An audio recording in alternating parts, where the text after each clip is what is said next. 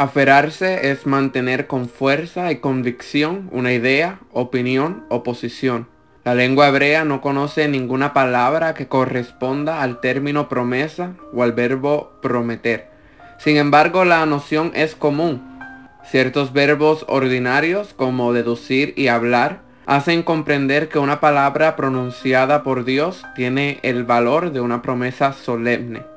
Si Yahweh, Dios, te habló, mantén con fuerza y convicción de esa palabra que se te fue dada, porque todo lo que Yahweh, lo que Dios dice, lo cumple.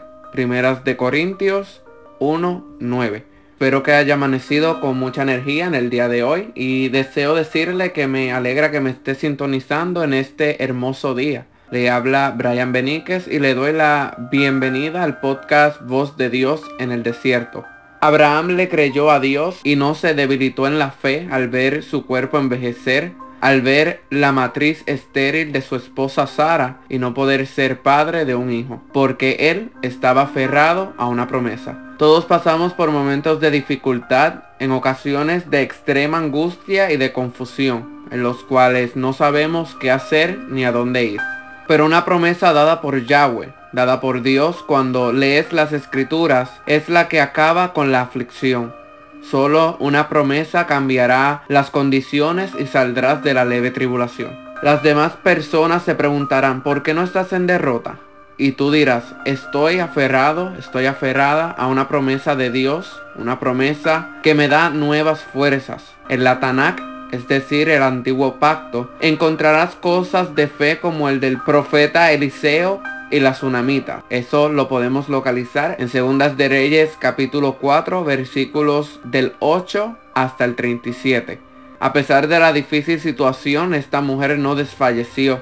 Este es un ejemplo que debes tomar. Tenemos muchos ejemplos en la Biblia que nos ayuda a fortalecernos espiritual y también nos ayuda a levantar nuestro ánimo y darnos la esperanza de que todo llegará al tiempo y a la voluntad del Padre.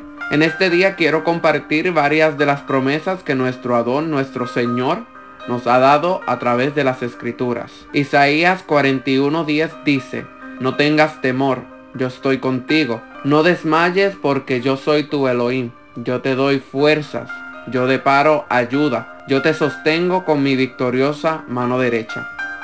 Jeremías 29:11 dice, porque yo sé qué planes tengo en mente para ustedes, dice Yahweh, planes de shalom, no para cosas malas, para que ustedes puedan tener esperanza y un futuro. Josué 1.8 dice, si guarda este libro de la Torah en tus labios y meditas en él día y noche, para que tengas cuidado de actuar conforme a todo lo escrito en él. Entonces tus empresas prosperarán y tú tendrás éxito. No te he ordenado, sé fuerte, sé valiente. Así que no temas, no te desanimes, porque Yahweh, tu Elohim, está contigo donde quiera que vayas. Así que aunque todo parezca lo contrario a lo que el Eterno prometió, sigue aferrado a Él. Habla con Él, pídele fuerzas y Él las dará. Él te cubrirá y te sostendrá desde ahora y para siempre. Deseo que Yahweh los bendiga de manera muy especial. Esto ha sido todo por el día de hoy. Shalom.